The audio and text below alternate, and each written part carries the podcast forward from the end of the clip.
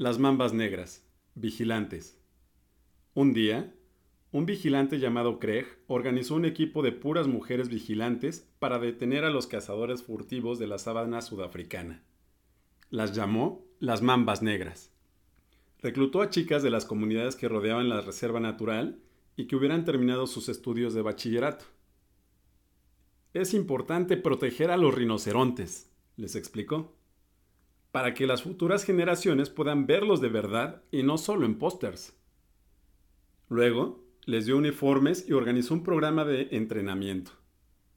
Las mambas negras aprendieron a sobrevivir en la sabana, a localizar trampas para animales y a saber qué hacer si encontraban leones, elefantes, búfalos y hienas. Aprendieron a rastrear a los cazadores furtivos y a patrullar la alambrada de la reserva armadas solo con spray pimienta y esposas. Esta guerra contra la caza ilegal es más grande que las armas y las balas, declaró Nomutum Magakene, una de las mambas.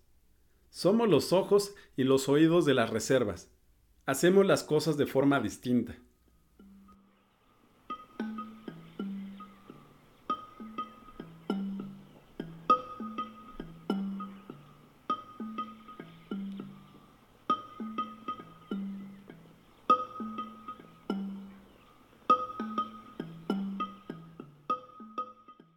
Las mambas negras se enorgullecen mucho de su trabajo.